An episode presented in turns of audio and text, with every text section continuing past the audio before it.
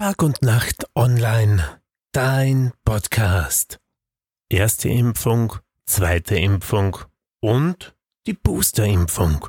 Anfang des Jahres ist in Kärnten damit begonnen worden, die Bevölkerung gegen das Coronavirus zu impfen. Angefangen hat es mit den Älteren, Risikopatienten und großflächig in den Pflege- und Altersheimen. Für sie wird nun die dritte Impfung fällig.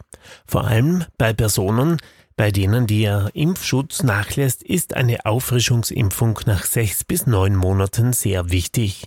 Ein Großteil der Bewohner von Alters- und Pflegeheimen bekam in Kärnten bereits ihre dritte Covid-Impfung. So Gerhard Kurat, Coronavirus-Sprecher des Landes Kärnten. Jetzt hat es die erste Runde in den Alten- und Pflegeheimen gegeben. Das sind rund 3500 Personen. In dem Bereich wird es mindestens noch eine Runde geben, um alle zu impfen, die jetzt noch nicht den Abstand von sechs Monaten zwischen der zweiten und der Drittimpfung haben. Geplant sei es, die über 80-Jährigen zu impfen. Rund 30.000 Personen sind das in Kärnten.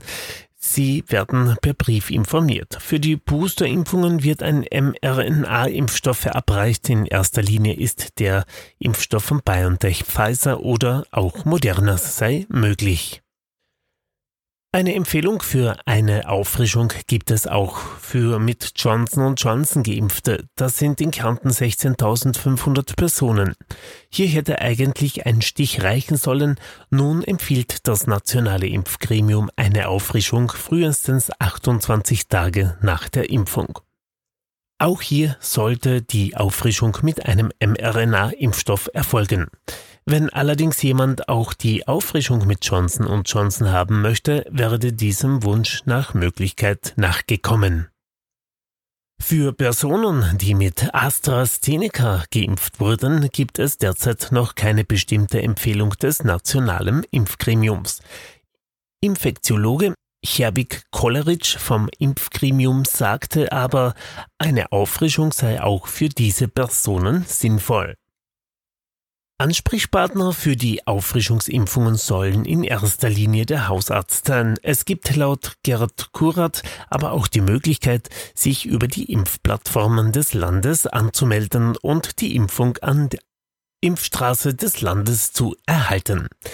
Es gebe eine immer offene Impfstraße in der ehemaligen Hypo in Klagenfurt. In der ÖGK werden die über 80-Jährigen ab Mitte Oktober geimpft.